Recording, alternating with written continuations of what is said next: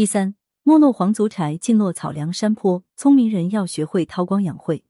易经的智慧，易经名义卦六五卦中说：“箕子之名义，立贞。”关于这一句的解释，有说箕子大哲学家，因纣王的叔父逃到东方邻国避难，不问得吉兆；有说箕子处于光明受到伤害时，利于手持正固。但历代的易学家们大体同意说，名义卦是坚贞之卦。姬子接近智昏之君，殷纣王无法逃避，只好把自己的一切聪明才智藏起来，杨狂以自毁其名，这样才免去了杀身之祸。殷纣王覆灭后，武王访箕子，箕子才再度显其才智，故曰箕子名矣。总体说来，名义卦告诉了人们一个做人的道理：聪明的人都懂得隐身，做人要懂得褪去锋芒。刚好《水浒》中安排了柴进同志这么一个反面典型。柴同志的下场告诉我们：亡国之后最忌讳的是不安分，韬光养晦才是安身立命之本。《水浒》小传之柴进落草，职场中的不安定因素。柴进，柴进中产阶级的代表人物。柴进同志的出场是由林冲同志赐配沧州带出来的。林冲作为朝廷的重要犯人，高太尉亲自定罪的犯人，暂且不管林冲是不是冤案，初次见面，柴进竟然是热情招待，又是请吃饭。又是给钱花。每当大家读到这里，大概都会眼睛一亮，心里的血也会跟着火热了起来。我们似乎看到了一个不畏权贵、不避嫌疑、形象高大伟岸的民间乡绅。不过，若继续读下去，才知道这是一种误读。大家可能高看柴进了。柴进的种种表现，绝不仅仅是柴进的豪爽，这里是有其他深层原因的。大家都知道，柴进有一个绰号叫小旋风。但大家知道为什么施耐庵要叫他小旋风吗？结合全书可以看出来，施耐庵想让这哥们成为一股反政府的旋风。不过，为何要让柴进做反政府的旋风呢？还得从柴进神奇的家世说起。柴进先祖柴荣以明灵义子身份接了郭威的班，成了后周的世宗。柴荣命不硬，死得过早，留下了七岁的儿子柴宗训坐上了皇位。可那时候的五代十国是中国历史上数得着的乱世，纲纪不能维系，礼法全部荡然无存，篡位是家常便饭。柴宗训很不幸，因为与柴荣结义的赵匡胤对侄子的位置很有想法。后周显德七年（公元九百六十年春），归德军节度使禁军统帅赵匡胤在陈桥以一出半推半就的黄袍加身戏夺得了政权，建立大宋帝国。哦。原来大宋的天下是老赵家从他老柴家抢去的啊！不过赵匡胤做人还算厚道。赵匡胤以侠武闻名，平时也喜欢读书。考虑到自己是以兵取位，怕有人照葫芦画瓢，登基后采取了崇文抑武的政策。赵匡胤为人慷慨爽直，是条汉子，并没有像历史上很多夺位之人那样对前统治集团的人赶尽杀绝。按照赵匡胤的说法，只要柴氏后人不谋反。干什么都行，凡柴氏子孙有罪不得加刑，纵犯谋逆，止于狱中自尽，不得视曹行路，亦不得连坐之属。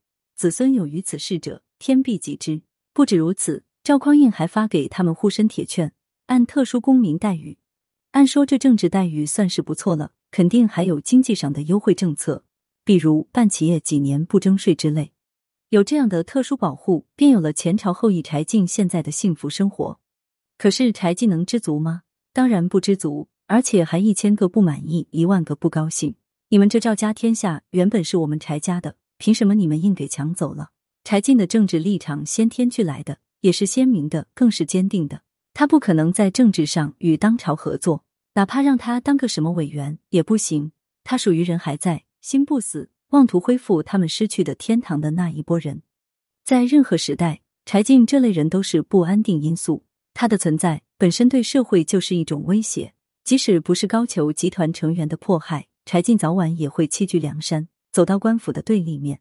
只因为柴进一贯任侠好义，颇有孟尝之风，像个正人君子，所以这个没落贵族受人欺负，被迫放弃家业落了草，才令人感到同情和惋惜。做人不要太嚣张。柴进住的这地方本身就是强人出没的地方，距离中央劳改大营沧州很近。是京城到沧州的必经之路。京城里一些黑道儿人物，还有一些犯了法的权贵们，被押到沧州改造，必须经过这里。柴进的庄子变成了民间招待所。这些人免不了小住几日，柴进酒肉招待，便与他们熟识了。柴进便网罗住了这些人。他的仗义、义气、豪爽、热情、助人为乐，与其说是他的性格使然，莫如说是他极深的心计，是政治需要。作为一个前朝的遗老子弟，他何尝不想复辟呢？他要想达到这个目的，就要联系一切与政府作对的人，包括对政府持失望态度的人。譬如林冲在刺配途中，准备在一家酒店里喝一盅，哪知道店小二不搭理，林冲很生气。小二解释说：“俺这村中有个大财主，专一招接天下往来的好汉，三五十个养在家中，常常嘱咐我们酒店里如有流配来的犯人，可叫他投我庄上来，我自资助他。”宋江也经常和柴进有书信往来，可惜一直没有见面。宋江以获罪之身第一次见到柴进，还没寒暄几句，柴进就拍着胸脯说：“兄长放心，周末坐下十大罪恶，记到笔庄，但不用忧心。”不是柴进夸口。任他捕到官军，不敢正眼去这小庄。宋江小心翼翼的说自己杀了阎婆惜后，柴进竟笑起来，再次忽悠宋江道：“兄长放心，便是杀了朝廷的命官，劫了府库的财物，柴进也敢藏在庄里。所以，几乎所有的囚犯到了他的庄上，他都要亲自出面，热情款待一切稍有些本领手段的人，包括洪教头这样表壮里不壮的伪劣假冒的好汉，他都要网罗。”他在为梁山提供一些必要的经济支持外，还为梁山保护、培养并输送了大批的干部人才。柴进尽其所能，以最大的热情与梁山结成了一个反政府的统一战线。如果按照当代的资本投资的观点，柴进大量的资本注入在了他对梁山的扶植上。在柴进眼里，梁山伯的确成了柴进对政府进行恐怖袭击的理想基地。可能会有人担心，像柴进这样的人，既然如此反抗政府。如何不早些上山入伙呢？是啊，官府的一些耳目不会不知道柴进这样一个与基地组织有联系之人的存在吧？柴进这样依然放心大胆的住在官府的视线之内，他难道不知道危险吗？万一哪天公安部门对他采取突然袭击式的搜查，他家里肯定会搜出梁山分子，岂不是人赃并获了吗？其实这种担心没有必要。柴进所以能够在官府的眼皮子底下存活，是因为官府腐败。一些官府的干部被他拉下水了，有的还成了他的保护伞。这应该就是柴进长期不受官府追查的真实原因。正所谓物极必反，过犹不及。柴进如此张扬，必生祸患。易经小过卦曰：“福欲过之，飞鸟离之，凶，是谓灾省。”意思是说，不能愈合阳刚，却超越了阳刚，无安栖之所的飞鸟遭受射杀之祸，故而凶险，这就叫做灾殃祸患。这个解释似乎不够明了，所以《易经》进一步解释道：“福欲过之，以抗也。”意思是说，如果过分到了极点，就再危险不过了。小过卦告诉我们，凡事都要有个度，不可太过分，要懂得适可而止，否则后悔也来不及了。确实如此，柴进这么嚣张，他很快就要完蛋了。柴进落草，仅靠地方官员是奈何不了柴进的。要解决柴进这样的带有政治倾向的黑道儿人物，并不是一件容易的事儿。非政府高层的势力拍板之后，才可以动手解决。所以这一切直到《水浒传》第五十二回柴进失陷高唐州才算结束。解决柴进的问题带有很大的偶然性，起因是柴家惹怒了高唐州的知府，相当于市长高廉。如果是一个一般的市长，也奈何不了柴进。可是这个市长是一个硬核桃。高唐州的市长高廉有着很强的政治背景，他的哥哥或许是叔伯哥哥，是当朝太尉高俅。这样一个有背景的高市长，其势力和气焰是可以想象的。如果说高市长与柴进家里发生了矛盾，市里的一般干部可就保不了老柴家了。事实真相是，老柴家也不敢真的与高市长过不去。高市长与柴家发生矛盾是一个偶然的原因。话说，高市长的小舅子殷天锡先生。他仗着姐夫是市长，于是就做起了垄断生意。根据上下文来判断，应该是搞房地产开发。市长的小舅子做生意肯定好做啊，现在也是这样。某个市长或者市委书记的小舅子、小姨子开公司，不也是财源茂盛吗？殷天锡先生看中了柴进叔叔柴皇城的私家花园，伸手跟柴皇城要。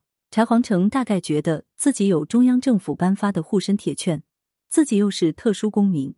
你高市长的小舅子算什么东西？不给，这一下惹恼了高廉的小舅子，两边打起来了。柴进去叔叔那里想办法摆平这件事，凑巧李逵正在柴进身边，两下里又说翻了，李逵就出手了，就把高市长的小舅子给打死了。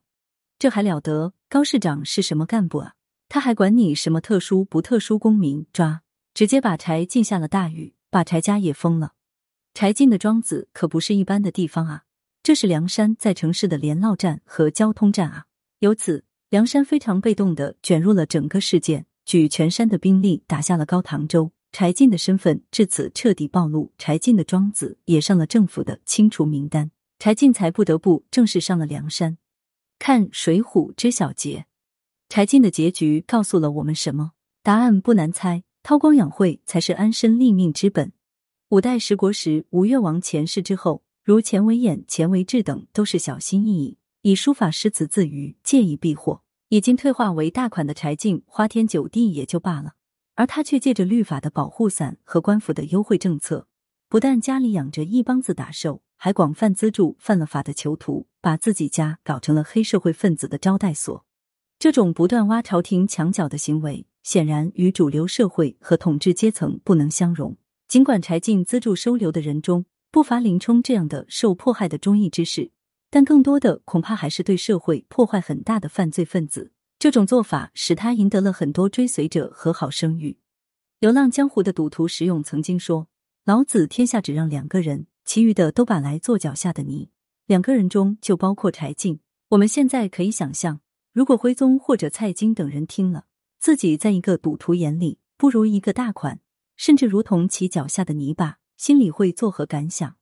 柴家虽然没了皇位，但还保有财富和安全，享受着统治阶层的待遇。应该说，做个安安分分的贵族是不成问题的。